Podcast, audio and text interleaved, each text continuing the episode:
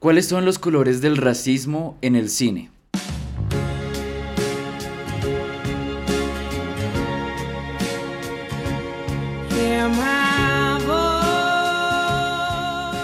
Asdru. A mí me sucedió preparándome mentalmente para este capítulo que encontré que había más de lo que yo esperaba en cuanto a producciones que mostraran dichos colores. Entonces, un primer color creo que claramente, y pues digámoslo sin ruedos, es el negro. Definitivamente hay una, sobre todo porque ya lo hemos mencionado, ¿no? El cine que consumimos es muy norteamericano hay mucha cosa de Estados Unidos de la que hablamos aquí, obviamente metemos cositas de otro lado que son bien interesantes, pero es innegable que hay una gran influencia allá y sobre todo porque eh, pues ese país eh, nos, nos tiene culturalmente colonizados y además también dentro de esa cultura ellos sobre todo transmiten eh, esa pues esa historia que tienen respecto a la raza y respecto a su relación con los inmigrantes o los que incluso son de allá, pero son de raza negra, ¿sí? Y el cine ha muchas veces ilustrado eso para un país como el nuestro en el que tal vez eso no es tan grave. Quiero decir que aquí no haya racismo, por supuesto que lo hay. Incluso eso se demuestra gracias a entidades como Racismo, que demuestran como, oiga, sí, es que sí hay racismo, pero nosotros sabemos de la gravedad y el alcance que tiene eso eh, realmente gracias a lo que pasa en Estados Unidos. Ah, ok, como que es más tapado acá. Mm, no sé si más tapado, pero siento que no es tan grave. O sea, por lo menos aquí no, no, no tenemos los dolorosos chistes acerca de que si eres negro y llega la policía es como, ajá, tendrás tres disparos de advertencia en la espalda y es mm, real.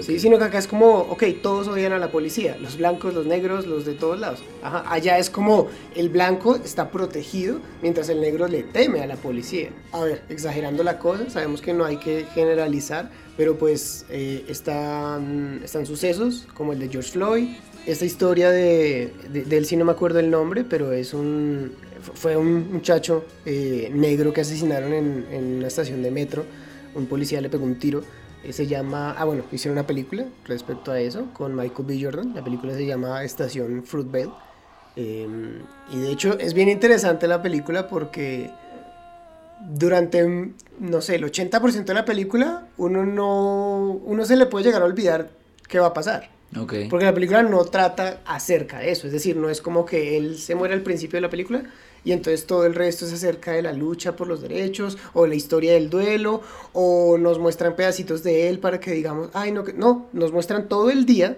que pasó 24 horas eh, antes del suceso, pero entonces nos muestran a este man comprando en el supermercado, coqueteando con gente, hablando con su mamá, eh, haciendo vainas del día a día. Es muy sencilla, pero sabemos cuál va a ser la conclusión si no llegan películas como esas acá, entonces no nos podemos llegar a imaginar que algo así le pueda pasar a un ser humano en, ese país que parece ser tan ideal y que es el sueño americano, pero realmente es bastante horrible para ciertas personas. Ok, Mafe. Yo creo de la mano de lo que va diciendo Asdru y es que nos es difícil convivir con la idea de que todos somos humanos y de que también por eso compartimos similitudes y nos es más fácil dividir y ver las cosas segmentadas por fases, por grupos, por colores, para así entender un poco más la vida de los otros y sentir que no pasamos por lo mismo que otros pasan. Ah, otro de los colores, digo yo, de Hollywood es el amarillo. Ejemplo, en Los Simpson todos los personajes principales son realmente amarillos, pero los que consideran amarillos son los orientales. Todas aquellas personas que tienen ojos rasgados, que tienen unas características anatómicas específicas, que se van a ver divididas y alejadas de la comprensión de lo que es el americano prototípico, porque esa es la visión que se vende desde un principio, esa es la visión que también las guerras han promovido para así segmentar y dividir quiénes somos como persona y más allá de ser humanos, pretender que somos una cosa por tener cierta nacionalidad y por tener ciertos rasgos. Amarillos todos, pero Apu es negro. Sí, eso sí, los los amarillos son los blancos. Y hay unos personajes asiáticos que son blancos. Ajá. es, Es una vaina curiosa como lo venden. Porque para empezar es como pues tienen cuatro dedos, ¿no? Entonces como vale, ahí ya hay toda una... Hay un código acerca de lo que se ilustra de lo que es y lo que no es, de que sí son amarillos, pero tú entiendes que son blancos, porque los que no son blancos los pintamos de otro color. Ajá, y Apu es, tiene un café distinto al de Car. Exacto. Exactamente, Eh, ajá, es totalmente ajá, ajá. distinto. Yo creo que aquí también ejemplo un poco más reciente y no tiene que ver un poco con raza, pero aún así también es una división de colores. Mucha gente no va a ver Barbie porque todo es rosado y ese rosado lo van a asociar netamente con el concepto de mujer. Y eso también marca una distinción de hace muchos años, años, años, años atrás, se nos vendió la idea de que el rosa era color femenino y que eso ya hacía que fuese un concepto un poco de debilidad y que eso alejara también a las personas y a los hombres de entrar a ver productos como este. Esta es una película que pronto va a llegar y que es como, ok, bueno, ¿qué nos está pintando? Puede que en el concepto más básico y superficial parezca eso, pero de fondo tal vez no. Pero ya la gente, por el hecho de ver ese concepto del rosa, se aleja. Es- Eso, eso me gusta harto porque me acuerdo que cuando empezó a, a rondar este como el meme acerca de, ir a ver Barbie, de lo grande que iba a ser, eh, muchos de los hombres lo que compartían era como voy a ir a ver Barbie protagonizada por Ryan Gosling. O sea, como diciendo la razón por la que la voy a ver es por Ryan Gosling, no por Barbie. Y la protagonista es Margot Robbie. Sí, Ryan Gosling obviamente es Ken, que es un personaje jodidamente importante para lo que es Barbie, pero como que se escudaban un poco detrás de esto de, no, Ryan Como Gosling". justificándose. Sí, el de Blade Runner, el de mm, Drive, el que literal soy yo, por eso la voy a ver, no por nada más. Y bueno, a ver, eh, tampoco espero que digan como, no, sí lo voy a ver porque soy súper fan de Barbie. No, tampoco es la idea y se- sería muy falso de hecho porque es obvio que no todos los hombres son tan fans de Barbie como lo podrían llegar a ser las chicas. Digo no todos porque creo que no es secreto que muchos de nosotros hemos visto las obras maestras del universo cinematográfico Barbie. Barbie Sirenita, Barbie Navidad. Ajá, y, y eso, y eso en ningún momento le quita a uno o le pone más masculinidad o menos masculinidad, pero, pero hay que admitir que hay una conexión más directa con las chicas. Esto y mucho más hoy en Charlas de Película. Charlas de Película, un podcast de Escuela Cinéfila.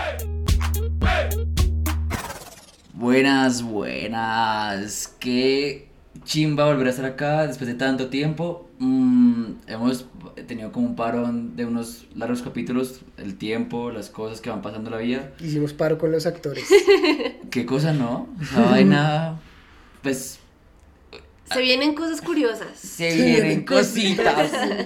Mafe me lo decía la anterior vez y es, es como de conocimiento popular dentro de mis amigos y mi familia que tengo el poder de la palabra. Y yo lo dije en el capítulo de, Cine de latinoamericano. cine latinoamericano. ¿Qué pasaría si Hollywood un día. Cerrara sus fronteras y tuviéramos que depender del cine latinoamericano y otro? Bueno, llegó el momento, muchachos. Y no está mal, no está mal, pero bueno. Am, me gusta mucho lo que he escuchado de, de ustedes dos sobre el racismo, sobre la discriminación, sobre la segregación. Hay mucho, muchas cosas que, que hablar, ¿no? Creo que Asdru también tiene una frase que me gustaba mucho al principio, y era que para los gustos los colores, ¿no? Sí. Y la forma más fácil a veces de discriminar desde que somos muy chiquitos es como, mira, a mí me gusta el color azul, a Asdru le gusta el color verde, a mí me gusta el color rosado, entonces yo no tengo nada en común con Asdru ni con Mafe, porque mi color favorito es el azul. Y creo que a lo largo de toda la vida pensemos en diferentes historias que son populares hoy por hoy, como Harry Potter, por ejemplo. Pues Harry Potter también se encarga de dividirte por lo que tú eres o por lo que tú piensas o por tus habilidades, ¿no? Sí, según cómo decidas abrir una puerta, Ajá. eres Hufflepuff, Gryffindor, Ravenclaw o Slytherin. Ajá, em, divergente. Divergente también es por facciones, que son más de la persona y cómo es. Am, por ejemplo, las especies. Entonces, no, tú eres un orco, tú eres un elfo, tú eres Sí. tal cosa, tú eres el otro. Entonces, yo creo que hay una necesidad natural del ser humano, bueno, no sé si natural, de, Hmm. de dividir, ¿Categorizarse? de categorizarse. Yo le digo que sí es natural, porque siento que desde, desde chiquitos, o sea, ahorita como cuando uno ve a los niños, cómo interactúan entre ellos, las cosas que le cuentan a uno, de cómo juegan y eso, uno se da cuenta de, hey, yo también hacía esto, yo también quería iniciar un club con mis amigos exclusivo en el que nos gustaban a todos Kick Butowski. Mm, y entonces tenías que saber cierto nivel de Kick Butowski para entrar en nuestro grupo. Pero nada más una cuestión como de la cohesión, ¿no? De tú y yo tenemos esto en común y por eso somos así. Sí, exacto, Ah, exacto. eso, eso es muy nazismo, ¿no? Ah, bueno, pero es que ahí ya lo estás exagerando un poco, o sea, lo estás pensando como lo peor Y que se puede. Kibutowski es blanco y rojo. Entonces, ah, No, pero me refiero a que, mm, por ejemplo, aquí, nosotros tres estamos categorizados. ¿Sí? ¿Por qué no hicimos un podcast de hablemos de todo acerca de la cultura? No, hicimos un podcast de cine y hablamos de cine. Y si estamos en cómico, nos encontramos con gente a la que le gusta el cine y decimos, ahí está mi raza, mi, mi raza. ahí está mi- mi gente, ahí está mi sangre, Mi barrio me protege. mi barrio me respalda. Y han pasado, muchas, Chinatown. han pasado muchas cosas desde que no, no, no hemos vuelto a hablar. Y estuvimos en Comic Con. Qué rico, pues, poder estar con ustedes, hacer las tres charlas que, que nos propusimos. Un sueño cumplido. Hecho realidad. Salud, Sí, señor. ush, wow. Sí, hecho realidad. Hemos también estado en muchas premieres, también gracias a ustedes. Eh, estamos en cambio de imagen, como lo han notado también en las redes sociales. Estamos en remodelación. Estamos en remodelación. Cambio de color. Cambiamos de color. Ah. y eh, pues ya saben, para que nos sigan en TikTok, para que nos sigan en Instagram y aquí en Spotify, eh, todos como Escuela Cinéfila y aquí en Spotify particularmente como charlas de película. Racismo. Lo primero que hay que definir es el racismo y lo va a definir a partir de eh, la Real Academia de la Lengua Española, que pues es la, la forma Alias RAE. la RAE. La forma correcta de definir las palabras, ¿no? Dice, y leo, creencia que sostiene la superioridad de un grupo étnico sobre los demás, lo que conduce a la discriminación o persecución social. Ok. O sea, That's it. implícitamente está la superioridad. Sí, Sí, creerse mejor que alguien más por sus características étnicas. Y segregación es, no tiene una definición em, como específica, pero es sinónimo de separar, Ok. Acción de segregar. acción Sí, de tal cual. segregar. ok. Pero es que es lo que les digo, la palabra segregar es interesante porque no creo que sea de conocimiento de todos. Ah, yo, yo. Creo que últimamente se ha hecho más popular. el Tú puedes ser racista Ajá. Sí. y cómo se dirá en segregación. Sin segregar. Sin ser segregador. Segregacionista. Segregacionista. Segregacionista. No es tan común, no es tan popular. Decir soy segrega. Bueno, esta persona es segregacionista. Ajá. Si es que quien dice soy racista. No, no, no, no. Tú puedes decir, Canceladísimo. tú puedes decir, tú eres homofóbico. Claro, Tú puedes decir, tú eres xenofóbico. claro. El xenofobia es por los por las zonas, ¿no? Por el país, Sí, por la sí, ciudad. Sí. Que de hecho cuando Astro está definiendo aquí pues nuestro contexto colombiano, a mí me parece que aquí en Colombia, y no sé si en la mayoría de los países de Latinoamérica, pero abunda la xenofobia, más que otro tipo de, de, de discriminaciones. Sí. Sí, tal vez no es tanto con, no sé, lo que hablamos de ahorita, no, es que sí, los negros están en peligro, no, pero no, sí, es que ya los extranjeros, y, uy, quiero contar una anécdota bien curiosa, iba la otra vez en el No, yo creo que. Astro aquí es el capítulo perfecto para que digas las cosas como son, los es, que, es que eso es que a eso voy. Iba en el Transmilenio la otra vez y entonces había unos muchachos súper gomelos hablando de, de cosas del país y arreglando el país. Y entonces en un pedazo uno de ellos dice, no, sí, lo que pasa es que tú sabes, los ves y mira hacia, hacia, hacia los lados. Ay, no. Eh, todo alterado y, no, y es que nuestros trabajos nos los están quitando.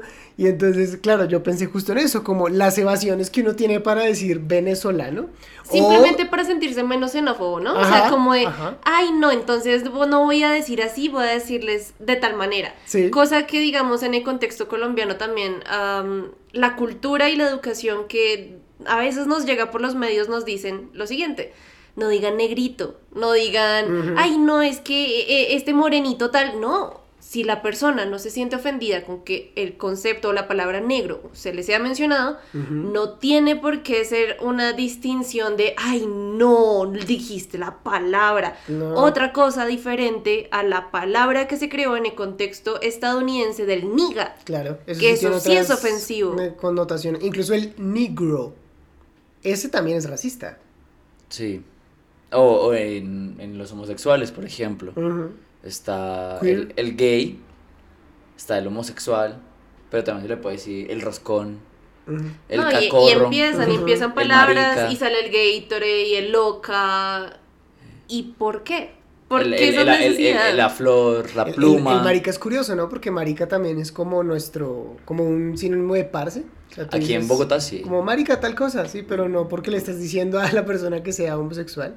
Pero obviamente sí tiene como otra connotación. Si tú a alguien le dices como, bueno, una persona homosexual, le dices, ¿crees que usted es un marica? Entonces como, ah, ya te estás refiriendo a otra cosa. Sí. Ya estás segregando. Ah, ah, Mira, mira, aquí por ejemplo, aquí en Colombia, eh, cuando Asdru habla de los gomelos, se refiere a unas personas que son como una posición uno sí, ah, claro. social alta, ¿no? Pero es, es lo que en México dirían como el white mexican, El fresa, Ajá, el fresa, el fresa. Sí, el fresa. eh, pero aquí también por ejemplo tenemos el ñero. Claro. Pues es que ese es otro concepto, es otra particularidad de la segregación. Cuando tú decías, no, es raro decirle a alguien que es segregacionista, es porque cualquier forma racista, xenófobo, homófobo, y etcétera, etcétera, clasista, son formas de segregación. O Ah, sea, sí. todo eso tú lo sumas a la segregación. Entonces tú no vas a decir segregacionista, tú le vas a decir la especificidad de lo que está haciendo esa Claro, persona. aunque todo hace parte de un de una forma, ¿no? Una- de la segregación, Exacto. que al final lo que está generando es la discriminación, que es una acción. Aquí en Colombia existe un programa que se llama El Desafío, y me parece extremadamente curioso cómo nosotros nos dividimos a partir de nuestras regiones. Entonces, los paisas. Y es que el paisa, el paisa es tramador. El paisa es coqueto. Entonces, hay unas cualidades que se le atribuyen al paisa. El costeño, no, es que el costeño es flojo, el costeño es tal. El rolo, es que el rolo es frío, el rolo es desconfiado, el rolo es ladrón. Eh, el pastuso, es que el pastuso es tonto. El boyacense, es que el boyacense es como hmm, atisbado, como, como tonto, pero, pero porque es bien. Eh, ¿qué Noble. otras? El caleño, el caleño es como chicanero, como coqueto. Y así sucesivamente. Entonces también tenemos una forma aquí de dividirnos, como, pero aquí que avance el rolo, no el paisa. Aquí en Bogotá no. Entonces creo que hay unas vainas así interesantes en, dentro del núcleo que a veces uno bota chistes así porque es un tipo de humor que a uno le gusta bastante, pero en medio de todo uno está teniendo como pequeñas conductas preocupantes de de de microracismo, continuar, Sí. continuar ¿no? una pauta, continuar una pauta y que listo, entre comillas el chiste puede que no genere una ofensa más grande aquí, pero sin querer queriendo lo está escuchando un niño, sin querer queriendo lo está escuchando alguien más y esa persona va a reproducir el mensaje y se duplica, triplica, cuadruplica y todo el mundo termina teniendo el mismo chiste ofendiendo a alguien sin saber que lo está haciendo.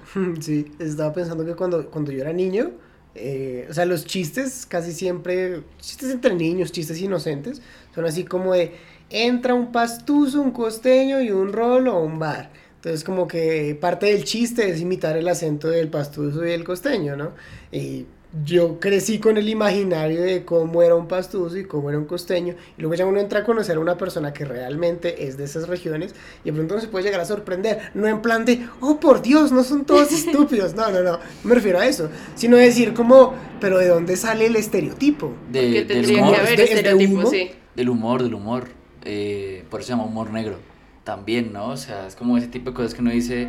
Porque tenemos que hacer chistes de, de regiones o de eso. Por ejemplo, los chistes de mujeres, hoy por hoy ya no se hacen. Sí, es más delicada la cosa. Pero hubo mucho tiempo donde el hack, ese chiste mediocre, era de. No, es que como la mujer es cansona, como la mujer es celosa, No, y la suegra. como la mujer. Uy, la suegra es el personaje más lastimado por los comediantes mediocres de la historia. El, humo, el, el hombre es tonto, el hombre es infiel, el hombre... Entonces se crea un estereotipo, Ujú. lo que sea, un imaginario de cómo es el hombre y la mujer. Incluso también se puede hacer por edades también. Entonces el, el, el viejito también tiene como sus chistes, ¿no? Del Alzheimer, del Parkinson, de la demencia. López. Sí, en la sopa Como, el- sí, Las por las generaciones generaciones. y eso. Y La pues está bien. ¿no? O sea, igual, Yo la son buenos chistes y yo no digo, yo no pienso que Andrés López vaya a ser cancelado, pero lo que tú dices es cierto, Funable. ¿no? Como, si no, no va a ser No, funado. aparte que Que pues, es un término interesante, ¿no? O sea, el funable... Yo, yo lo empecé a entender ahorita que estoy en una nueva empresa y es... Y, me, y me funaron. Y me funaron, o sea, me di cuenta que yo soy bien funable. Ajá. Interesante, el No. funable es como, claro, tiene sus chistes negros, pero ya estás muy negro. O sea, ya estás pasándote de la raya. No digas más. Sí, pero algo que yo iba a decir en el caso del comediante, el humorista Andrés López, es que él hace un montaje de historia y lo que cuenta en parte esa historia sin promover que eso se continúe. Ejemplo, Juan Ok. Piz. Mm, también. Juan Piz que sus chistes están basados en mostrar a la sociedad tal cual es desde el modo más, más, más estrato 6, 7, 8 Ujú. hacia abajo. De cómo ellos nos ven, de cómo ellos nos observan, de cómo somos para ellos, entre comillas, la escoria de la sociedad. Pero él hace su performance, hace su, su representación de personaje de Juan Piz, acaba, cierra telón, vuelve y aparece él como él, como persona, y hace una expresión de, vengan ustedes porque se ríen. Porque para ustedes esto es humor cuando para muchas personas es un dolor diario de tener que vivir con comentarios de tal y tal y tal y tal forma. Sí. O sea, el man es inteligente en el sentido de que sabe que eso vende, pero aún así no quiere quedarse con el mensaje de, de replíquenlo, todos quieren ser Juan Piz, no, sino que al final dice, esto está hecho para mostrarles a ustedes la realidad de la cual ustedes tanto se ríen. Claro, ¿no? Y más Alejandro Riaño, que es un man que uno ve, o sea, uno sabe que está totalmente separado del personaje, porque ese sí es que es, o sea, él sabe lo que es la calle, él sabe lo que es el pueblo, él sale a marchar y un montón de vainas, convive con la gente, su forma de hablar, o sea, ya, uno sabe que el personaje es el personaje. Eh, y aún así creo que hay gente, debe haber, que Los solo hay. conozcan el personaje Lo sabe. y crean que es que es así. Hmm. Y pues, pues, Y que les parezca chévere ser así. Sí, sí, pues hay gente así, o sea, que les va a parecer mal si son así. Va a ser como, ah, sí soy. Mm. Literal, soy yo, Ryan Gosling. Y ejemplo con este tipo de personajes es que surge el, el movimiento de, de películas, el caso de Triangle of Sadness, de queremos ver Claro. que el rico se rich. hunda. Eat the rich, claro. Es como el, el, el efecto en contra, ¿no? Como he estado golpeado tanto tiempo que quiero devolver los golpes. Y entonces viene ese movimiento de decir como al carajo la gente con plata y que se jodan y nos vamos a burlar de ellos y vamos a hacer que sufran. Y en todas las películas que tengan ese mensaje van a buscar es que tú salgas de cine diciendo como, oiga, sí, Se hizo maldito justicia. Elon Musk, maldito Mark Zuckerberg, todos son unos desgraciados. Eh, ¿Cómo se llama el de Amazon? Jeff Bezos. Jeff Bezos. Jeff Bezos, eso, todos esos para despreciarlos. Un poco Succession es así. Eh, que le, esta- le estaba comentando a ellos que estaba viéndola. Un poco es así también como esta vaina de decir como ese modo de vida no es para personas buenas. O sea, llegar allá es porque has amasado demasiadas personas para llegar hasta ese punto. Y también en el cine, pues está la, la ilustración del racismo, como yo les mencionaba, este caso de la estación de Fruitvale, eh, toda la filmografía de Jordan Peele, toda la filmografía de Spike Lee. Total. am, Y, y ahí es donde yo entro con una de las películas más fuertes sobre este tema. Y es en 1967 gana una película que se llama In the Heat of the Night, con el calor de la noche, a mejor película. ok. O sea, no, no es cualquier cosita de nada. Y es una película que trata sobre un policía, sobre un misterio que sucede en Mississippi. Y la cuestión es que hay dos detectives como tratando de descubrir qué es lo que pasa con el asesinato y toda esta vaina. Y uno de ellos es una persona afroamericana. Entonces toda la película trata de cómo incluso el mismo pueblo, la misma institución policial, eh, todo está en contra, ni siquiera de resolver el crimen, sino de que este negro no lo resuelva. ok. Sí, no, no nos importa que se haga justicia, sino de que él no sea el que la haga. Exacto. El actor se llama Sidney Porter y es, era considerado como el, el actor afroamericano más importante de esa década, de los 60, 70. Tanto que después hizo una comedia romántica que se llamaba Adivina quién viene a cenar esta noche. Una comedia romántica con una actriz blanca y fue muy, muy O criticada. sea, es el Por primer eso. romance interracial del cine, tal vez. Yo no sé si el primero, Pero los el primeros. más fuertes Sí, y sí, de los más hablados. Ok. De- y no, y de los más hablados también se ve en lo que dices, ¿no? O sea, genera controversia. Y qué bueno que genere controversia. Porque es que eso tiene como, no sé, ¿qué sería lo contrario? Un arma de doble filo. O sea, eso tiene dos ventajas por todo lado. Primero, genera controversia. Es un gana-gana. Sí, es un gana-gana. Genera tu controversia en la, y eso te hace ganar en la medida que se hace conversación acerca de ello.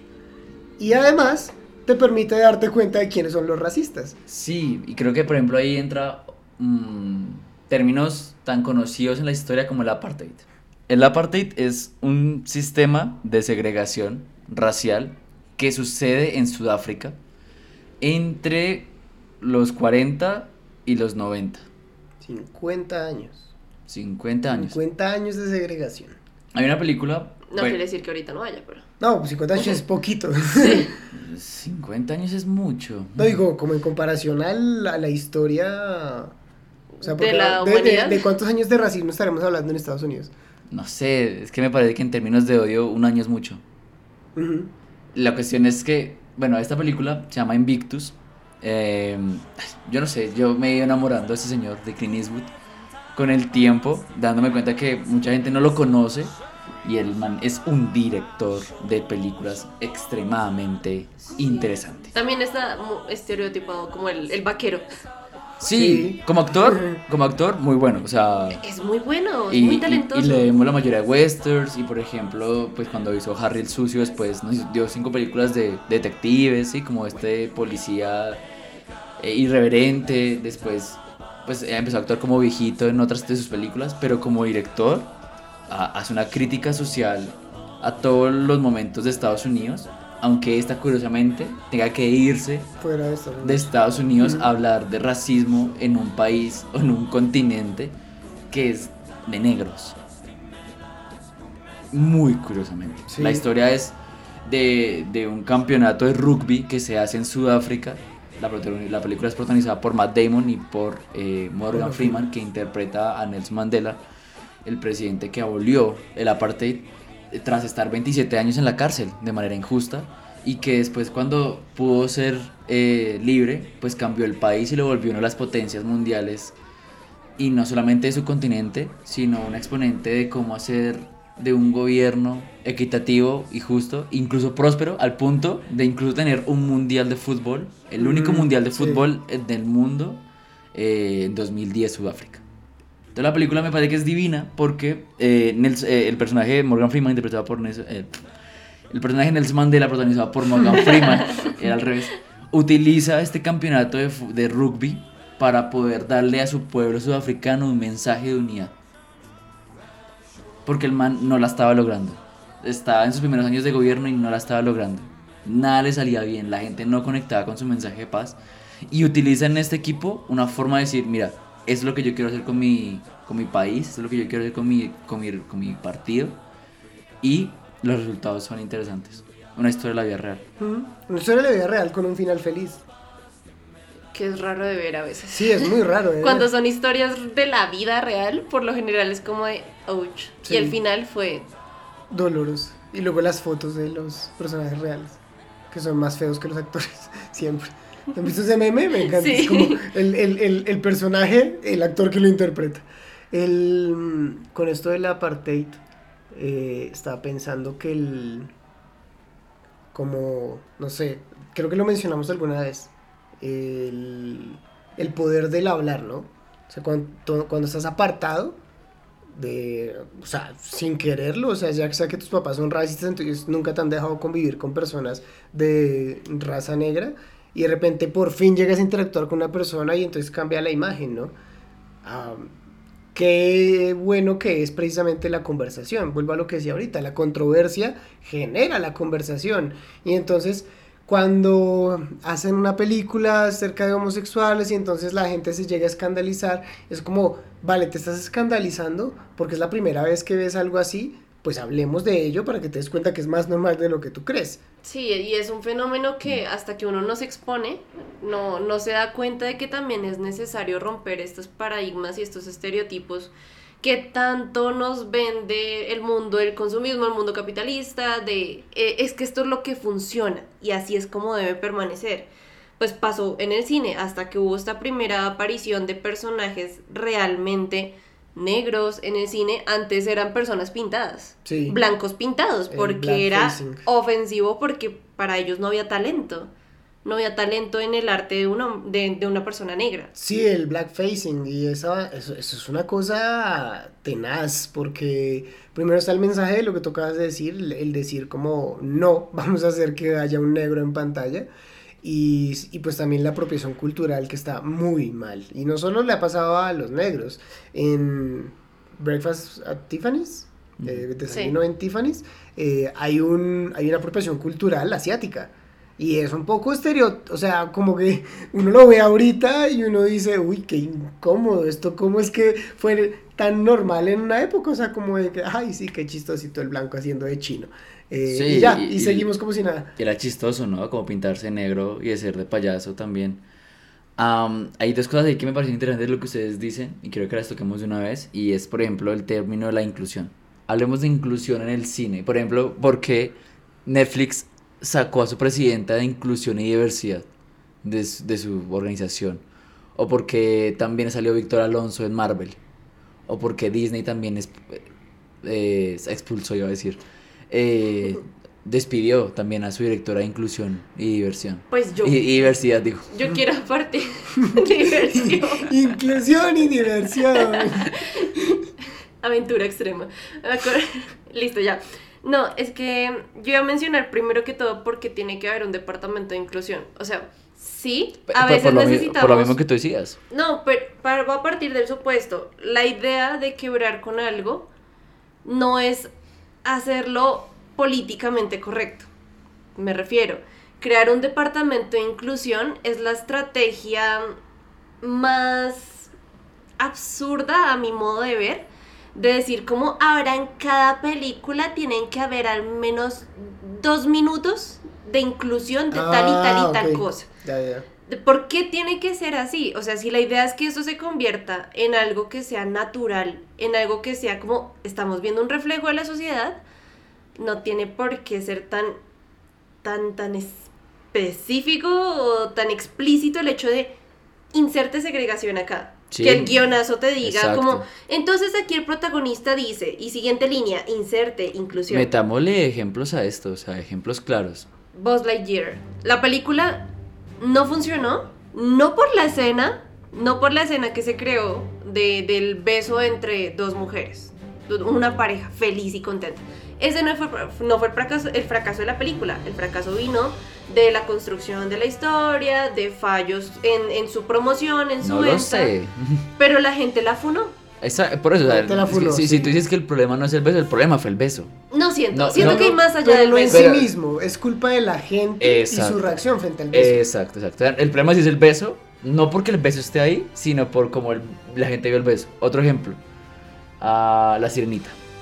Ujú. Que la sirenita es blanca, ojiazul, pelirroja en la Según versión del Disney. 89, en la Según versión de Disney. Disney. No sé cómo sea en el libro de Hans Christensen, no lo sé. Eh, pero eh, que Halle Bailey sea negra, chao. Otros ejemplos. Chao, ¿qué? O sea, se refiere a que cancelado, ya no me gusta la Ah, sirenita, fue inclusión forzada. eh, ya voy a mencionar unos que de pronto no, no han funado y es Hombres de Negro. J no es negro. En el cómic J no es negro. J no es negro. J no es negro, J es rubio ojo azul. Pero. Will Smith lo hizo tan bien que a nadie le importa la fuente original. Bueno, eh, Nick Fury de Nick Samuel Fury. Jackson en, los 60 Se hasta el readaptó. 2000 Nick es blanco, blanco. Es blanco. aunque en el Ultimate ya Ya es negro, pero sí. no es problema de la película, sino del cómic. Siento yo que hay, hay libertades creativas en donde se puede hacer este tipo de cambios y va a depender mucho desde el del actor, de la construcción del personaje, para que tú sientas que de verdad pues no hay problema, no, no falla, no, no hay por qué ponerle en lío. It, capítulo 2, eh, hay dos personajes homosexuales que no están en el libro. Y les inventaron así como un amorío también. Ok. Pero pues. Bien. Lo mismo, va Es que, es que esa es la cuestión. Creo que, ok, tú puedes decir, bien, no me afecta, o, pero ¿por qué está ahí? O sea, sobra. Puede ser que sobre y eso afecte al producto final y esté perdiendo tiempo de la película o de lo que sea que, que estemos viendo, la producción que estemos viendo. O puede ser que sobre, pero pues no moleste. Pero si haya alguien a quien eso que sobra le sirva de algo. Decir como, oiga, vea, vea que yo estoy dudando de mi sexualidad, estoy, tengo miedo de salir del closet, lo que sea, pero veo que, uy, están dándole visibilidad a esto. Pero por una Tal escena vez de no dos es tan tabú. minutos. No, no, no, yo no hablo de eso, hablo de, hablo de, no sé, de Last of Us. Ah, toda, ok, la trama, sí. toda la trama del romance sí, homosexual, sí, por sí. ejemplo, es un capítulo hermoso, es un, es un romance ¿Cuál de muy dos? lindo. Hay dos capítulos sobre parejas homosexuales. Es que le hice cara de, ¿eh? Ah, ¿Cuál es el segundo? El tercero, pues el de... O sea, está Bill y, y el otro. Sí.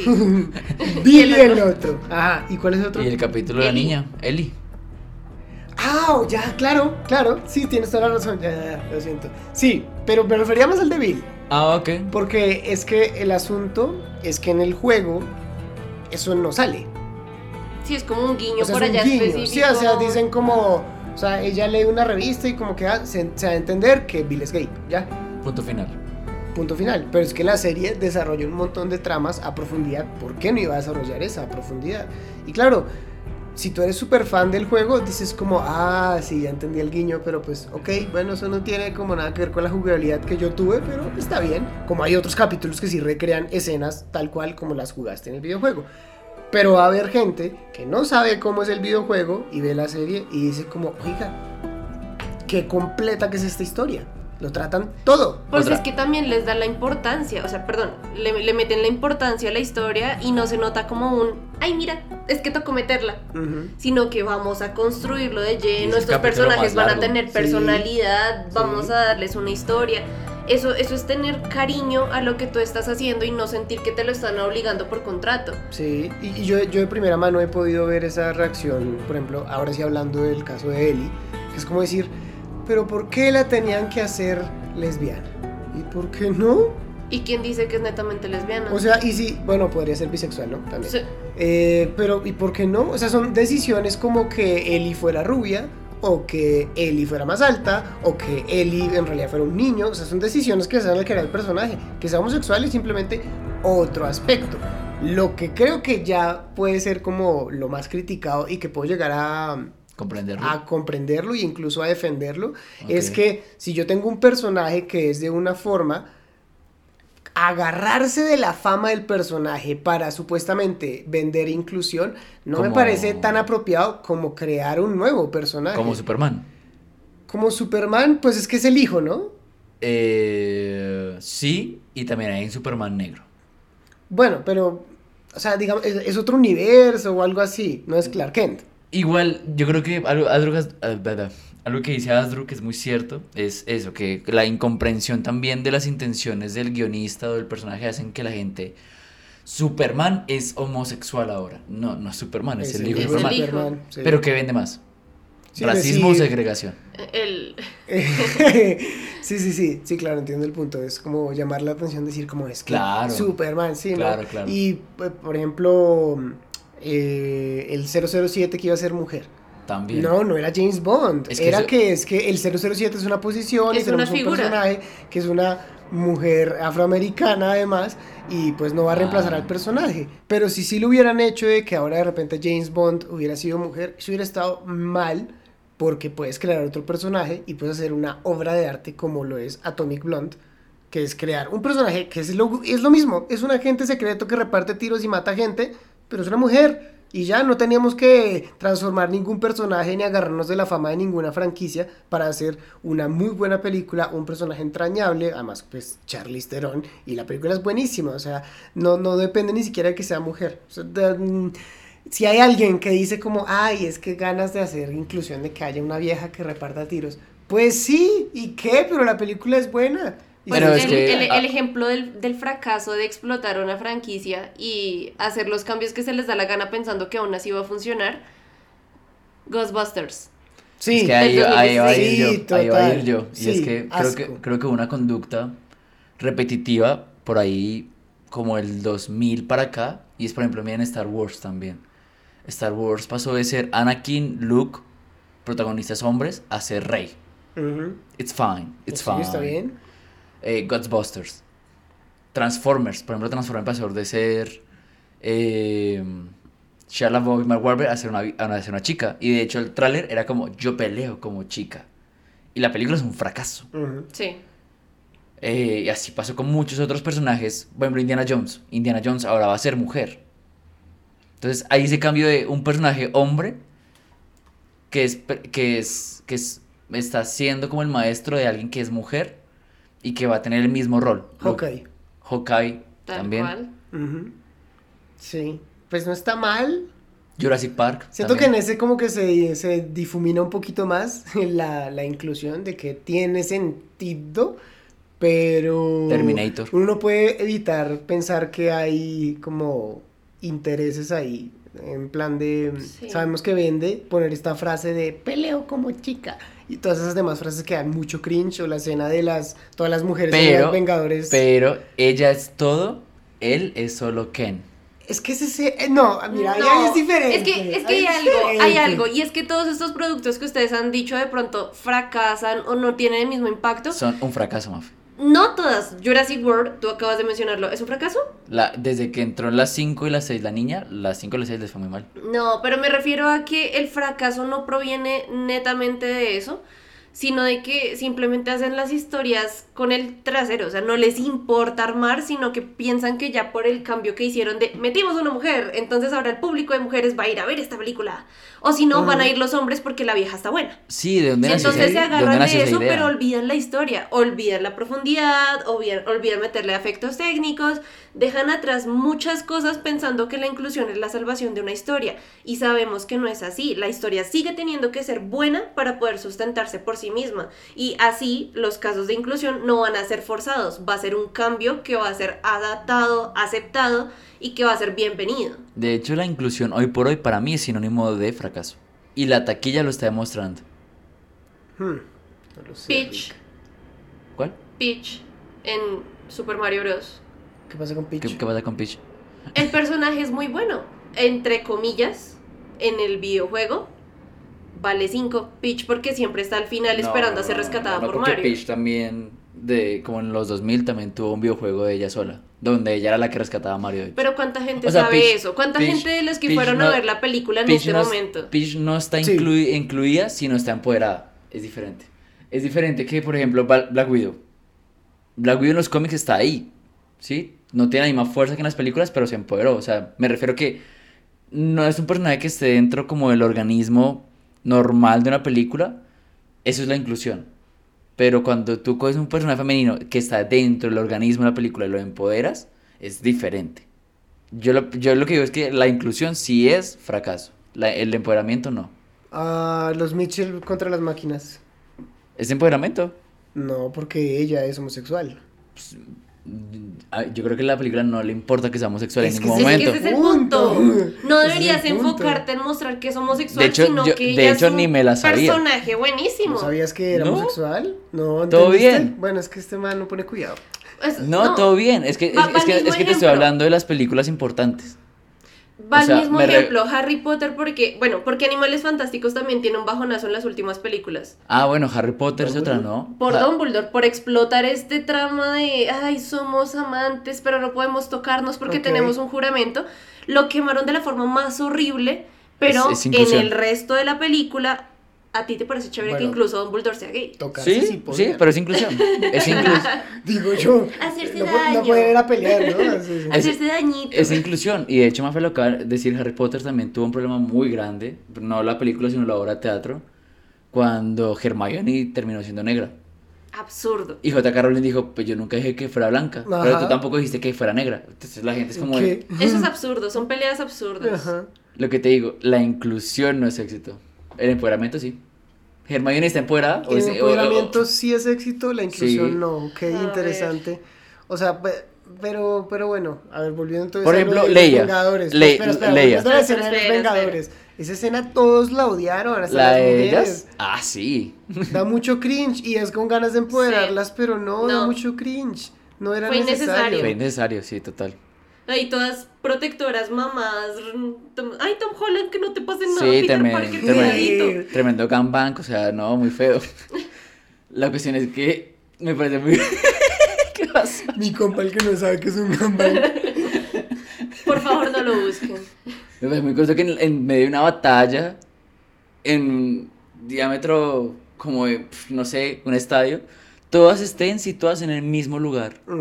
Ujú. O sea, Sabiendo que ya todas pelean y son buenísimas, ¿para qué hacer esa mini escena? No, no, no, No. no. Pero, pero, pero, eh, Guardianes de la Galaxia, por ejemplo, los pósters de Guardianes de la Galaxia volumen 3, hubo una controversia con el Nebula porque Ah, sí. se ve, o sea, para ponerlo en, en la apreciación de la, la gente, digamos la gente como personas X, eh, ya no se ve sexy. Sí, ya Ya, ya no se ve, ya no se ve sexy, entonces como que dijeron, ay, no arruinaron el personaje. Pues es que es, Eh. no, o sea... Nebula es un, un- una persona creada por partes castigada por su papá, Sí, o sea, ¿qué primero, esperan? primero es un robot, amigo. Sí. Sí. primero eso. Y segundo, ¿para qué necesitas que sea sexy? Ay, esto me Si solo La vieja está rota. si solo puedes consumir personajes innecesariamente sexualizados como la Black Widow de Iron Man 2, ese es tu problema. Sí. Pero Nebula está bien, o sea... Y es personajazo. Tres Sí. cosas, tres cosas ahí. Pues, fueron saliendo así, natural. Eh, creo que Asdru decía algo muy cierto, o fue Mafe, al principio, de la sexualización de la mujer, por ejemplo. Y es como, No lo mencionamos ahorita. No sé. eh, es que lo retomé por eso, porque Mafe dijo que era como, claro, ves un hombre botando bala, y- pero también tienes que ver una mujer como sexy y demás. Y es que, eh, con lo que decía Asdru, por ejemplo, de, de Black Widow, Scarlett Johansson, que se tenga que quitar los senos o disminuírselos para que no ser sexualizada, Ujú. es algo que también habla, habla de cómo ese empoderamiento femenino es casi que una, una bocanada de, de- del género, como de "Oh, somos más que solo lo que somos y podemos llegar a ser más de que el acompañante de, de James Bond y ser una chica Bond, eh, el, el- fin fatal de las mujeres que cogen un arma y pueden ser autosuficientes por sí mismas. Em, me parece curioso que tenga que existir ese tipo de vainas, y, pero existen. Dos, en Elemental, una película sobre incluso esta, esta discriminación y, la, y las razas, pero en los elementos, ah, hay un personaje que no es no binario. Yo no me di cuenta. Sutil. Yo no me di cuenta. Es que ni siquiera sutil lo que dice Asdru. Yo tampoco me di cuenta y para ser honesto me valió tres hectáreas. Sí, ¿no? O sea, que si está bien, que si no está también bien. O sea, creo que, pero entonces Pixar en su página publica como, miren, hicimos este primer personaje que es no binario, tas, tas, tas, tas. ¿A qué quieres llegar con eso? ¿A qué quieres llegar con eso? Y eh, ya para cerrar como este punto de la inclusión y el empoderamiento, eh, a mí por ejemplo me parece muy interesante cómo lo ha manejado Star Wars, porque Star Wars es una saga que siempre se basó como en la familia de los Skywalker y que era el único linaje real en la fuerza y que mucha gente creía que Luke había sido como el personaje protagonista que había equilibrado la fuerza, pero con el tiempo nos dimos cuenta que era Leia. Sí. Eh, Y- Y, Leia era el personaje más potente porque tenía tanto la parte de, no sé, como de, de la fuerza, pero también de la poderío político, de manejo de gobierno. O sea, esa mujer lo era todo. Sí, Luke era un muy buen guerrero, pero Leia era el equilibrio de la fuerza. Entonces me parece muy interesante cómo, cómo, cómo hacer de ese personaje que utilizó bikini de acero en la, en la sexta, Sí. Hmm. el, el- el pilar de toda una saga. Eso es una reivindicación y, y mostrar respeto, creo yo, hacia el personaje y bajarle un poco el nivel de sexualización, pero eso lo hace solamente la gente que quiere el producto y que creció también entendiendo los cambios generacionales y los cambios de mentalidad que eso puede llevar a cabo. O sea, en su época mostrarla sexualizada era cool. Ujú. Ahorita ya no lo es y ellos comprendieron el mensaje y lo adecuaron de una manera muy respetuosa. Y por eso no, no se ve forzoso, por eso no se ve como, uy, no, pero ¿por qué le hicieron este cambio? Sí, am, me parece que, por ejemplo, pasa con Leia, pasa con Ripley en Alien, o sea, son mujeres muy fuertes. Wonder Woman. Y para hablar de Wonder Woman también hay una película muy interesante que no es de Wonder Woman. Películas. Que se llama El profesor Marston y la Mujer Maravilla, de cómo a partir, un psicólogo a partir de un amor, de un poliamor que tiene, Poliamor. crea la Mujer Maravilla. O sea, sí es el creador del personaje de la Mujer Maravilla y fue a través de los estudios de la feminidad, de conocer también a su esposa, de entender que había una tercera persona por la cual ambos sentían un gusto y una atracción. Y en la exploración de esa sexualidad de ellos tres llegaron al concepto de la Mujer Maravilla. Ah, o sea, es una mujer atractiva a hombres y mujeres. No, No. ¿No? No entendí. no, es, entonces. es una relación de tres. Él, el creador, el fundador del personaje de la Mujer Maravilla, tenía su esposa, Sí. estudioso, universitario, El señor, el man que era el disc, aparte de todo, el mayor estudio Es de, de personalidad. de personalidad y diseños de. La cuestión. Entonces, en la universidad, cosas de psicólogos. En la universidad, eh, ellos dentro del estudio que están haciendo, conocen a una chica, la cual se vuelve su ayudante, luego encuentran que ambos tienen un gusto por ella, Ok.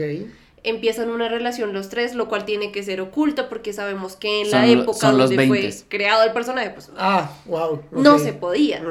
Y ellos formaron una familia, tuvieron hijos, vivían en, en un poliamor. Sí. Y dentro de esa relación, dentro de ese estudio que hacía él, salió el personaje de la Mujer Maravilla. Que de hecho en los cómics, eh, la Mujer Maravilla, una de sus debilidades más fuertes es que la esposen. Ok. ok. Creo que son ese tipo de cosas que uno dice. Uno no espera que ese personaje surja de ahí. No, hablando de cómics, para darles como un puente hacia el siguiente tema, ah, quiero hablar de los X-Men rápidamente. Y es que los X-Men nacen en respuesta de Stan Lee, Steve Ditko y Jack Kirby para todo eso que habíamos hablado durante todo el capítulo. Para las mujeres, para los afroamericanos, para los homosexuales, para los inmigrantes. Los de eh, diversidad sexual en general. Sí, entonces me parece interesante cómo esos personajes a partir de tener un gen X que los hace distinto a todo el resto de la sociedad, pues se vuelven como un grupo de marginados que entre el- ellos mismos apoyan. Yo creo que es el concepto mejor abordado para no sentirte que te están vendiendo un producto explícitamente de segregación, pero que aún así te identifica y te abraza el alma. Un poco como el poder identificarte en tu momento con Peter Parker o con un Spider-Man porque tú eras el rarito, el freak, el que bueno, de pronto está ahí apartado, que siente que todo le pasa, pero aquí es algo que aplica para toda la humanidad. Entonces es un concepto de, de que incluso yo como mujer tal vez no me hubiese identificado con Peter Parker, pero sí lo puedo hacer con Raven, lo puedo hacer con Storm, lo puedo hacer con Jane, o sea, muchos personajes. El. mm, O sea, me gusta de los X-Men que ellos nacen con eso. O sea, ellos son así. No, no es como. No, no- no es como el, el imaginario que aún existe, lamentablemente, de que el homosexual decide ser homosexual. Es, pues, ya, ya son así. O sea, su mutación, su gen X, ya está ahí. Y tienen que vivir con el hecho de que, quieran o no, está con ellos. Sea, Y porque- pasa igual con la raza, ¿no? Nacemos blancos, Naces negros, así, tal cual, exacto. de, de tal cultura, de tal otra, pues nos da nuestros rasgos físicos. Ajá, tal cual. Y el, o sea, tú pu- puede ser que, puede ser que siendo el único niño afroamericano de la escuela, inocentemente desees ser blanco. Y seguro que les ha pasado a, a- a- muchas personas que, que han sido el único en un grupo y que quieren adaptarse y como hablamos, hay un deseo de encajar en un grupo. Los X-Men dicen como, es que tu grupo están con los que son como tú, no tienes por qué adaptarte a los, a los normales, entre comillas, para sentirte bien. Y mm, el, pues es bonito ese mensaje. Siento que ese es el gran impacto de los X-Men. Lástima que tal vez los X-Men no tengan actualmente el mismo impacto que tuvieron en su época. Eh, Deadpool los está reviviendo, más o menos, un poco A su manera. a su manera. Pero, pero sí, me gustaría, lo digo, no, no tiene mucho que ver, pero me gustaría más productos de X-Men en Es la que- pantalla Sí. grande. Creo que, falta. creo, que se, creo que se ha vuelto como comedia con el tiempo. Volvemos al humor y lo importante del humor. Diría Freud, en el humor hay verdades que, que el consciente no, no quiere decir. Uy, ¿eso decía Freud, en serio? Sí. Uy. Y después decía falos. Eh, Sueño, sexo, humor. creo que hemos estereotipado personajes así en otros productos. Por ejemplo, Mafe decía algo muy cierto. En The Big Bang Theory, una de las sitcoms más grandes, no tan grande como Modern Family, eh, hay un personaje que es Howard, que es de los más chistosos, pero Howard tiene una particularidad y es que es judío. Y por ejemplo, Rash, Rash es hindú. Y Sheldon, Sheldon tiene una patología, es Asperger autista. Y Leonard, Es un imbécil. eso también es otra Sí, patología. Un desgraciado, un Pero- pedazo de basura. Pero la más grave es Penny. Que es la, la niña tonta. Penny es mujer. Pero a- algo que yo estoy haciendo la tarea de ver la serie completa, de ver la sitcom completa. Y, y he sido testigo también del cambio de que el paso de los años fue corrigiendo ese tipo de cosas que en un principio eran tan, tan, tan xenófobas, racistas, clasistas y machistas. Ejemplo, am, en el caso de Penny, Penny con el tiempo la fueron cubriendo un poquito más, porque es que al principio era un sex symbol tal cual. Sí. Entre más muestres, entre más tonta, mejor. Y Ahorita sal- Y salían shorts. Sí, así y tal cual. pijamita. todo, todo cortico, hiperbronceada, con las boobies más pegadas. Sí, la mujer está buena. Ella es hermosa, Kaylee Cuoco es bellísima. Pero más bella me parece que ahorita incluso pueda entender ciertos, ciertas palabras de Klingon para poder saber cómo, cómo hablar con ellos. Sí, eso es lindo. que ya se haya aprendido ciertas fórmulas porque pues ah, le parece chévere, que Y ya no le moleste estar con los raritos. Y que Le Cuoco es muy talentosa.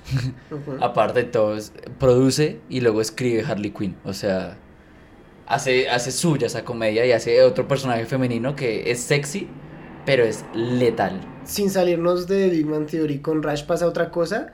Y es que como Rash tiene, estaba ahí en el principio de la serie de que no puede hablar con las mujeres. Y es muy amigo de, Howard. de Howard. ah, pues hay como una... O sea, como que tratan de reírse de que Sí. el man es medio gay.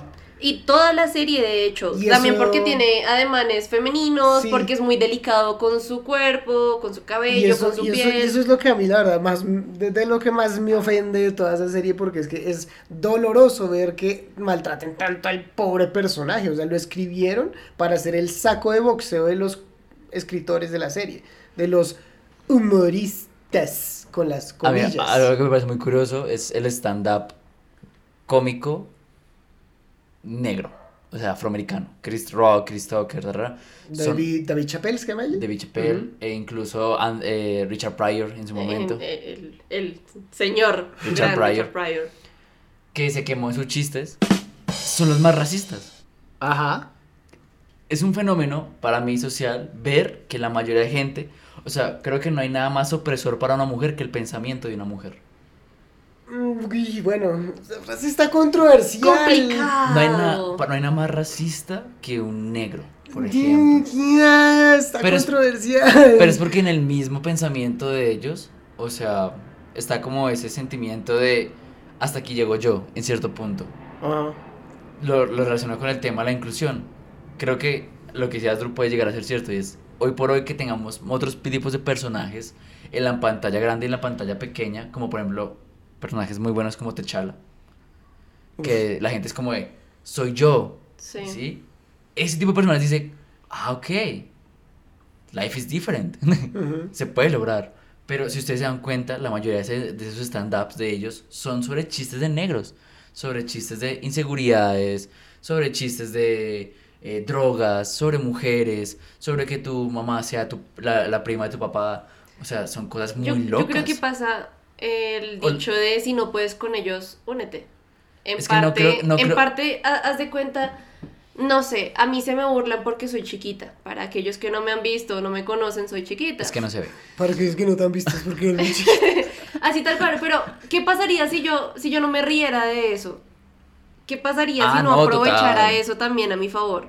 Yo creo que a veces este tipo de humoristas usan eso porque es un elemento donde el hecho de que tú lo digas, siendo, en mi caso, si yo hago chistes de mujeres siendo mujer, no soy machista. Estoy riéndome pues de la desgracia que pasa. ¿No eres machista? Espérate mire- porque mi- la gente no me va a ver como machista. Miremos la comedia. Así yo esté replicando eso. Miremos la comedia de Liz Pereira, de mujeres como... Alejandra Ascarte. Sí, las, las estadounidenses que no nos gustan. Las estadounidenses que no nos gustan. Ah, Amy Schumer. La mayoría de ellas, Maya Rudolph, todas son sobre mujeres tontas. O sea, Sí. y, y la Sí. mujer siendo dependiente del hombre. Bueno, bueno, Inclu- bueno. incluso Hacks. Incluso Hacks. Uy. Hermosa serie. Qué buena serie, ¿Juega la eso? Ah, La primera temporada.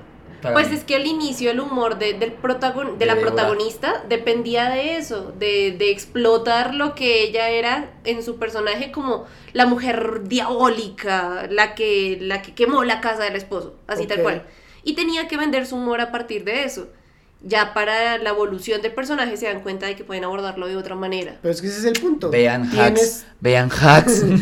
tienes que venderlo, tienes que explotarlo. O sea, si tienes un producto, véndelo. Si tienes cómo aprovechar que tienes tu red, pues hazte un comediante conocido en Colombia cerca de eso, crea tu canal, bla, bla, bla. Si eres conocido, o bueno, si llegaste hasta ese punto, afortunadamente, eh, y te puedes burlar de que tienes una enfermedad, de que eres cojo, de que tienes... hazlo, o sea... Es Pero eso- normal, eh, está pero eso bien, fomenta la discriminación. no, escúchame, pero, No, no pero entiendo el problema, entiendo el problema. Sí hay un problema Y es que, en claro, eso. Sí. ellos tienen visibilidad. Y si la visibilidad que ellos le están dando a sus particularidades como persona es negativa, pues puede ser un problema, ¿sí? Pero pues claro que lo van a vender. Claro que Pixar va a vender que hizo un personaje no binario. Necesitan eso, les está yendo mal. Las películas a Lightyear no le fue bien, a la que salió después tampoco. Está como que va a ser medio mediocre. Vendámosla con algo para que llame la atención. Obvio que van a vender con eso. Pero no está mal. Y siento que también, si tú logras ver más allá de lo que ellos hacen, eso puede ser una puerta de entrada. Ahora, yo quiero entender qué pasa, por ejemplo, cuando alguien, un judío, ve a Hogwarts. Yo no creo que se sienta identificado. Eh, muy buen punto. ¿Se sentirá ofendido? No sé si ofendido, pero yo creo que le haría igual. Sería como, ah, es judío, ok. Yo creo que yo sí creo que bueno, tal vez con Hogwarts no es el caso, pero debe haber personajes negros, mujeres, homosexuales, tarara, y irlandeses, tarara, que digan, oiga, me ofendió, o sea, sí me dolió. A nosotros nos pasa. No, es que estuve en Colombia y, y había muchos narcos. Dude, Sí. soltame, Bogotá soltame. con el filtro amarillo. Sí, soltame. Hay, hay una escena en How I Met Your Mother. eh, a mí me encanta la serie, pero es uno como que revisita cosas y dice como, uy, ¿yo por qué me reí de esto? Sale, hay un cameo. O sea, hay chistes opresores. Sí, bastante. Barney, es que, es- es que Barney es, es opresor. que, no, y es que el humor Bueno, depende mucho de pero la es que. Barney es caricatura, pero luego hay personajes Pero es que como... tú sabes que es caricatura. Sí, pero es que hay personajes como el propio Ted, o hablando por ejemplo de Friends, como Ross, que se venden como el tipo bueno, pero también son unas personas Sí, muy malas. como la vida Ted, real. Ted tiene varios momentos en donde uno dice como, oigan, ¿qué le pasa al protagonista de esta serie con el que se supone que tengo que enfatizar, eh, eh, empatizar, Empatizar. Está siendo un desgraciado. A mí Ted no me gusta para nada. No, Por eso no, me no. gusta Ted Lasso. No, no, no, no.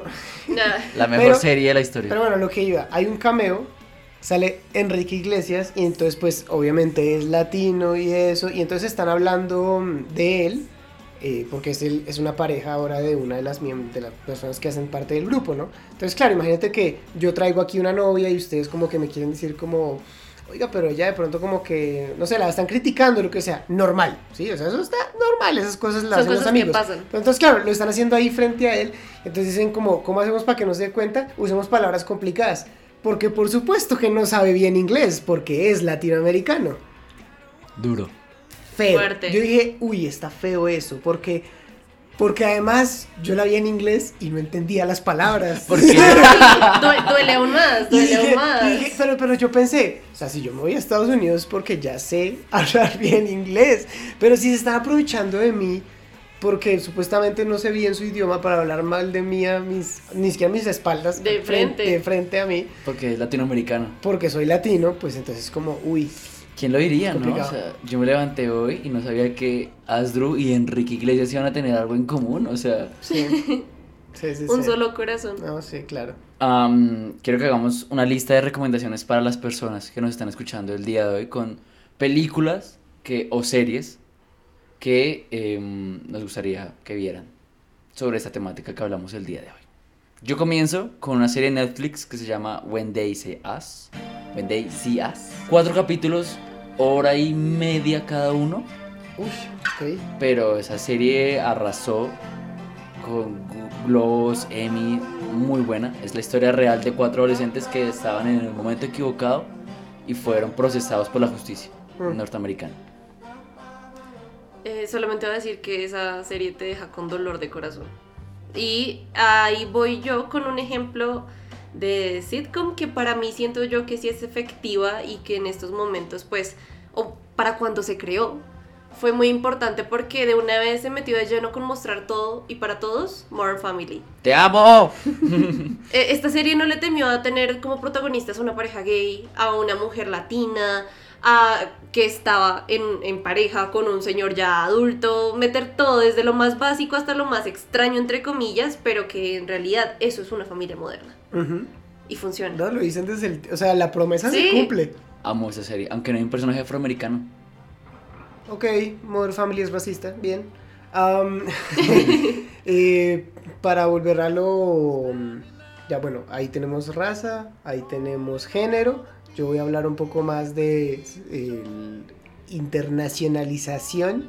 Ah, hay una película, mm, la mejor película que tiene Jokafina, la amiga de Shang-Chi, para quien no la conozca. Se llama The Farewell. Y es, y es bien interesante porque mm, uno no piensa que vaya a tratar de xenofobia o, o de, o de racismo, de nada por el estilo, porque pues es la historia de una joven que tiene que viajar a China a, encontrarse con su familia porque eh, la abuela, la cabeza de la familia, la más importante, tiene cáncer, pero no le dicen.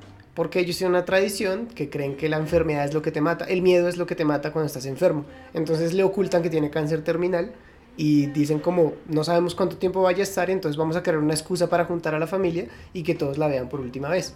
Es un drama, obviamente, porque pues está este dolor de decir como tú no sabes que tal vez te estoy viendo la última vez, pero yo sí lo sé y, y como que se... ay, o sea, es una película muy simple, no pasa nada muy extraordinario, realmente como que uno está esperando que haya un momento de tensión. No, no, no, es No. muy tranqui, pero es hermosa por cómo está escrita, por la parte visual, la fotografía es genial y es prudente, digo yo, para lo que estoy hablando, porque precisamente esta chica que pues es- vive en Estados Unidos desde hace mucho tiempo, es inmigrante de segunda generación, creo que se llama eso, pues llega ya otra vez a su tierra natal y entonces hay un encuentro con los que se quedaron y los que se fueron y hay muchas conversaciones en la película que está ese encuentro de decir como, ah, claro, pero es que como ahora a ti solo comes McDonald's. Ah, no, pero es que claro, como ahora tú solo tal cosa, pero entonces en el sale el otro en contra, como, ah, pues es que claro, como tuviste miedo de salir de este país. Ah, claro, como es que para ti solo es importante. Entonces está ese encuentro, lo que tú mencionaste más o menos de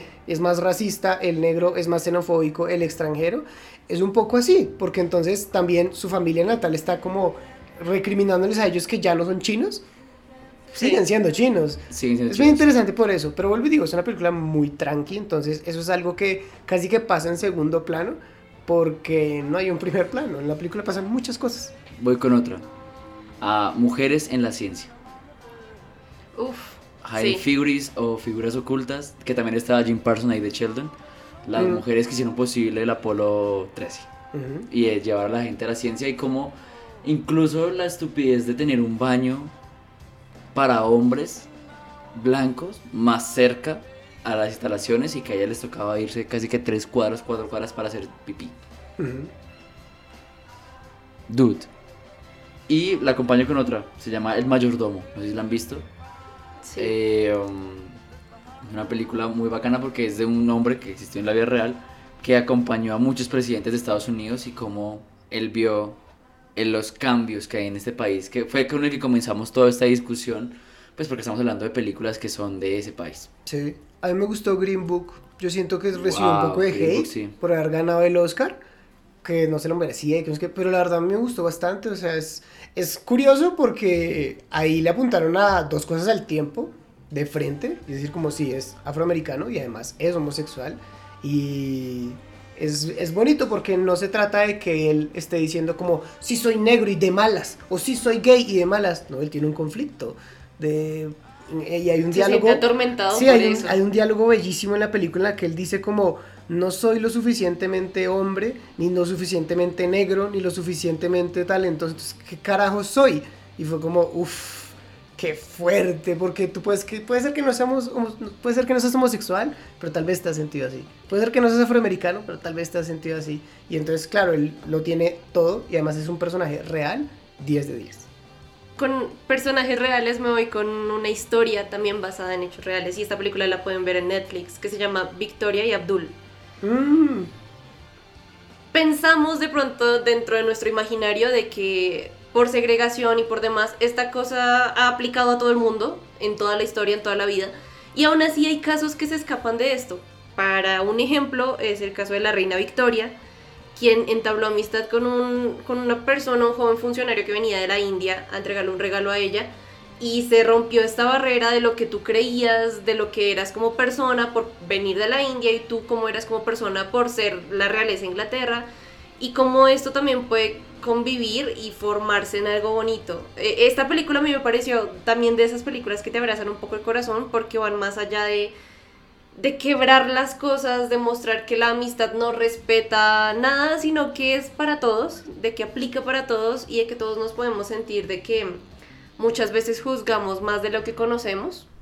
Caso también el Hotel Marigold, en donde vemos este cruce cultural, este choque cultural de personas de la tercera edad que ya vienen por lo general con el chip que no se modifica, que eso es lo que uno cree, y hasta que se exponen, hasta que ven que las cosas que creían pasaban y sucedían en la India no son así, que las personas también pueden cambiar, que hay culturas que uno puede ver y vivir y enamorarse incluso de ellas viniendo de, de un lugar que puede prometerte cosas tan estrictas y tan rígidas y un preestablecido de lo que es. Hablando de películas que te abrazan el alma, El Gran Torino de Clint Eastwood. Uy, yo no sé si me abraza el alma. Yo creo que me la, yo creo que me la, La me la casco, me la maltrato. Era sarcasmo, Astro. Mira, no me segregues, ¿ok? La película habla sobre eh, un señor, como los- todos los que interpreta Clint Eastwood, que está amargado de la vida y entonces en su casa monta unos globos para... No, mentiras. Para- y este señor eh, está vigilando lo que pasa en su vecindario, pues no es un vecindario pues muy lindo, ni tampoco muy seguro, pero es el vecindario en donde está su casa, donde ha vivido toda la vida. Otto, ¿eres tú? Su familia es del asco. Ah, Otto. Otto es otro que. Otto Caso. Eh, entonces ese señor eh, lo que hace es familiarizarse con, con las personas que están ahí dentro del vecindario, que han llegado desde hace muy poco, que son de China, y aprende sus costumbres y conoce al niño, al chico de la, de la familia, le enseña sobre el carro, sobre su torino, que es su carro, y eh, termina protegiéndolos sobre una pandilla que también es asiática, pero que les va a hacer daño. Entonces creo que durante toda la película lo interesante es ver cómo otra vez Clint Eastwood, a través de su actuación, su, es- su escritura y su dirección, vuelve a tocar un tema como es eh, ahora las, los inmigrantes asiáticos en Estados Unidos, que son demasiados, y por eso existe un barrio chino. Tal cual, sí. Em, a ver, me acordé también de... Es que tengo varias, pero voy a mencionar como las que primero se me vienen, sobre todo en el tema del, del género. Eh, volviendo a... El, bueno, ya pasó el Pride Month, Sí. eso sí, pero me- no sé si les pasó en Facebook, Movie, eh, promocionaba mucho películas con esta temática Ok. por, la, por, el, por el mes de junio. Eh, y entre esas quisiera mencionar primero eh, Retrato de una mujer en llamas. Ah, Bellísima esa película. No solo en la trama, sino en la fotografía. Por supuesto, un clásico que tal vez, tal vez como que dirán, ah, pues sí, obvio, pero yo creo que hay gente que no la ha visto y es Secreto en la Montaña. No Sí. la. Muy de meme, siento yo, muy para reírse de, de- de la cosa, pero cuando uno la ve, uno dice, hey, esto es, es fuerte, o sea, es difícil eh, saber cómo se tiene que construir la imagen del macho vaquero ah, a través de, de la sexualidad. Y por último, me impactó bastante cuando supe bien la historia que había detrás, la historia real de Alan Turing, Ah. eh, el, eh, interpretado por Benedict Cumberbatch en Código, Enigma. Eh, fue, fue, fue tan frustrante saber por qué el logo de Apple es la manzana mordida. sí. Es como, ¿cómo es posible que alguien tan importante para la humanidad, alguien que aportó tanto de forma positiva,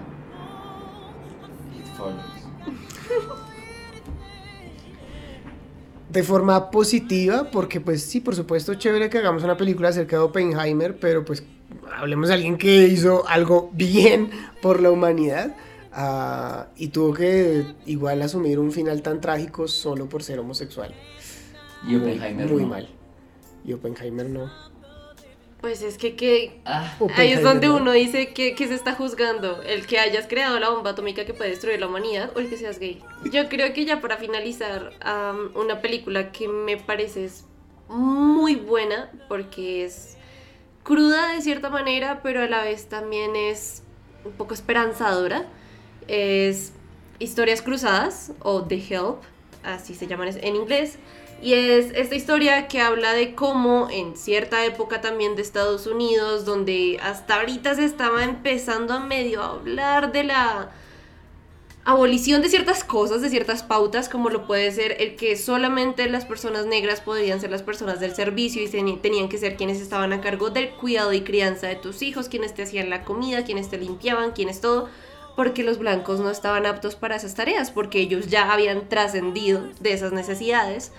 Y mm, como Viola Davis y, otros personas y otras actrices muy buenas montan esta historia de conocer un poco más sus vidas, conocer el cómo llegaron hasta ahí, por qué se mantiene un poco esa pauta y la frustración de lo que es vivir día tras día siendo una mucama, una sirvienta, o, simplemente ser la persona que realmente se encarga de tus hijos porque ni siquiera la verdadera mamá se encarga o le importa. Creo que todo el cast ya tiene Oscar, ¿cierto? O sea, por diferentes películas, pero todo el cast de esa película, todo el cast principal. Bryce Dallas Howard. Ah, falta Bryce Dallas Howard. es la única. Es la única. Ya está Viola. Pero en algún momento. Oh, y ojalá como directora.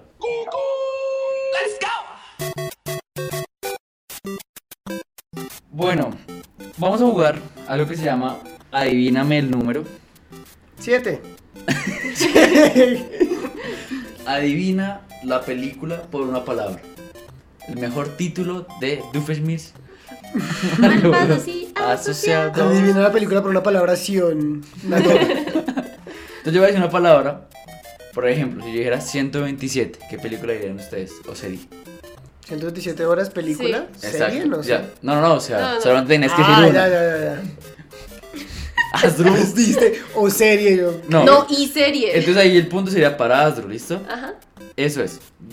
Apenas lo sepan lo dicen, ¿ok? ¿Ok, Asdru? Sí, sí, sí. Libertad. Sonido de la libertad. Sonido de, libertad. ¿Qué? Sueños de libertad. Asdru, muy bien. Ah, yo sonido. Pero no, no hay una que se llama Sound of Freedom. Que es reciente la que están hablando, ¿no? Yo es que creo que por el juego igual nos va a pasar mucho eso. Sí, sí, sí. Pero, vamos a pues, revisar en el bar. En la que pensaba el Capi, mejor En la que pensaba yo. Ah, ¿es en la que pensabas tú? Sí. Ah, no, ni modo. Poder Club. El club de la playa. Muy bien. También está el club de los cinco. Ajá. El club de los desahuciados. vamos con frías. ¿Frías? ¿Narices frías? La, siento un narices La noche frías. narices frías. Muy bien, Ay. un dálmata, ¿cierto? Sí, pero yo no sabía cómo se Esos nombres que... Canguro. ¿Canguro Jack? Eh, ¿Me la vales? Ah. ¿Cuál era? Yo tenía Vin Diesel. Ay, no. Un, canguro, súper duro. No, amor, pero estás poniendo las películas. Títulos? Es que toca aprovechar España. No, no, Pero extraordinario. Una mujer extraordinaria. Muy bien. Ay. Posible. Un sueño posible. Muy bien. Ok. Yo decir lo imposible. Ah, no, esa no es la palabra. hombre.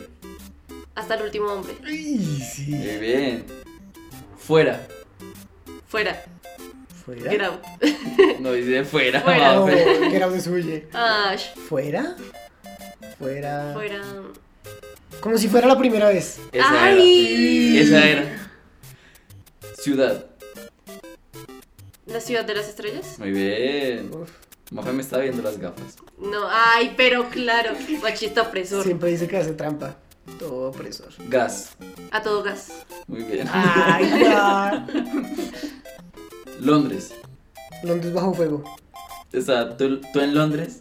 Y yo en París. En California. Ash. Y yo en California. Ah, sí. Y yo en París. Perdón. Olvídate. Olvídate de mí. Muy bien. Yo pensé que. sí la pensé, pero dije, como eso no, debe ser, ¿no? ¿Saben, pero es, ¿Saben cuáles, no? ¿Qué? Es Eterno, eterno Resplandor de una mente sin Ay, no. ¿Qué? Retorno. El retorno del rey. O sea, el señor el de los anillos. El retorno del rey. Listo, punto para más, porque lo dijo completo. punto para Astro, muy bien. Lista. La lista de Schindler. Muy bien. Mafe me está viendo las gafas. Pero. Fuego. Carrozas de fuego. ¿Qué pasó, Astro? No, no sé, fuego. Manténlo prendido. fuego. Decía como, bueno, cristal. El Palacio de Cristal. Glass, cristal. No. No, pero La, cebo- la Ash. cebolla de cristal. Una historia de cuchillos el hombre afuera. de cristal. El, el hombre de cristal. No. No. sé. Ah, pues glass, tal vez. No, pero es vidrio. Ah, eso es vidrio. Pero la tradujeron como vidrio. Cristal sangriento. no sé. ¿Pista? ¿Cuál es la pista? La jungla de cristal. Ah. O duro de matar. Die Hard. Isla. La isla siniestra. La siniestra. Ay, mm. Cruzadas. Historias cruzadas. Ay, sí, qué buena. Agua. La forma del agua. Cholo que el agua se llevó. También. También. Sí. También. Ah, último. Hasta el último hombre otra vez. Ya lo hemos pasado, ¿no? No, pero no vale la No, película. dijo hombre. Entonces, Ah. último. Último. Último viaje a Las Vegas. Ah, Sí, muy buena. Sobre. Sobre, sobre. Todo sobre mi madre. Muy bien. Ay. Este. Este. Este, no, no. Ese, ese es mi hijo, es la de Adam Sandler, ¿cierto? Ah, Entonces no vale. West Side Story ese es el este. Sí. ¿No? No, porque en español es amor sin barreras. Ay. Yo digo que Es, debería que, es que. Mafe sí sabe inglés. Cambiemos la palabra a cuándo. ¿Cuándo? Cuando las luces se apagan. Oh, Oh, ok. Muy bien, muy bien. Más o menos puede estar aquí tramando y no sabemos. Sí. No, sí existe, sí existe. Todo. Todopoderoso. Muy bien. Bien. 13-13. También. Está Y facilísima. su madre también. Y tu madre Y también. tu mamá Y tu- también. Ay, güey, pucha. Es punto para Astro porque la Punto dijo para. Astro. 14-13. Años. ¿Cómo puede ser? Am, Ah, pues dos años de esclavitud. Así que bolas. 15-13. Ves. como si fuera la primera vez. Muy bien. 14-15. Parte. Misión imposible. Posible, sí. Sentencia mortal, parte 1. Astro, muy bien. No jodas. Pues sí. Tiempo. Cuestión de tiempo. Yo sí todo sobre el tiempo. Todo sobre Otro. mi tiempo. ¿Otro? Otro gato. Tengo uno con otra. ¿Tienes algo con otra? Sí. ¿Con quién? Ay, es que no me acuerdo. ¿Irene, yo y mi otro yo? Sí, sí, sí, sí. Sí, ok. Sí, está bien. ¿Sí es Irene? Sí. Sí. Ok. 18-13. ¿Qué? Yo no iba a 14. 15, ¿no? No, ya volví a contar. Ah. Día. El. No es la noche. el día de la independencia. Muy bien. Ah, sí. 14-18. Bueno, entonces gran. El gran pez. 15. Mundo. Un mundo extraño. 16. No. Algo. ¿Algo? Es un cortometraje. No, no vale. Ah. Entonces casa. ¿La casa monstruosa? Mon- Monster House. sí, la casa monstruosa. Esa es la, la traducción. Vamos 18-17. Entonces, luego. ¿Por qué no buscas en Letterboxd? Entonces, poder. El poder del perro. ¡Ey! Sí. Por fin una. 19-17. Entonces, frente. Si no me dan en el frente. Entonces, fin. Eh, El planeta de los simios, el fin. no, El fin de los tiempos. ¿Cuál es esa? No, pues ese es- se llama el fin de los tiempos. búsquela, búsquela. Búsquela, ¿Es en serio, serio? búsquela, búsquela. Yo creo que se llama el fin de los tiempos. ¿Cuál es? ¿De con quién es? sí, es una película. Ay, The Happening se llama el fin de los tiempos. Y ganó Astro, muy bien. Uh, Shyamalan con su peor película. 20-18 quedó. Jue pucha, estuvo difícil.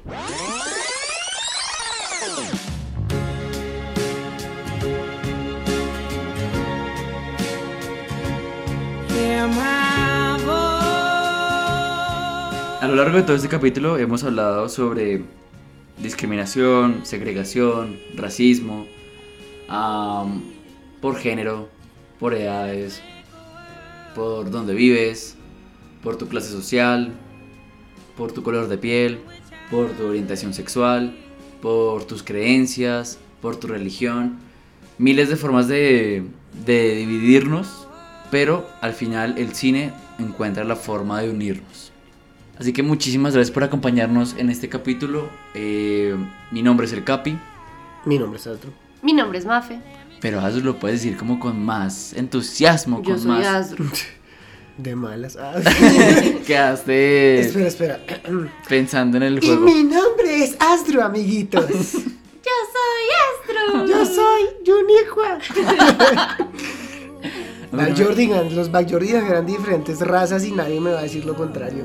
Ahora depende de ti decirnos cuáles, cuáles son los colores del cine. ¿Qué? Los colores del racismo en el cine. ¿Cuáles los colores del racismo? Empezando en los Backyardigans. Marica, Pablo era re negro. No, decías, el negro era el reno. Sí. Ay, porque se llamaba Tyrone. Ay, no. Pero Yuniqua también en ese caso. Juniqua era negra. No, porque No, Ta- Ta- Tasha era re blanca. Tasha era re blanca. Uy, no, Tasha era un fastidio. ahora depende de ti decirnos cuáles son los colores del racismo en el cine.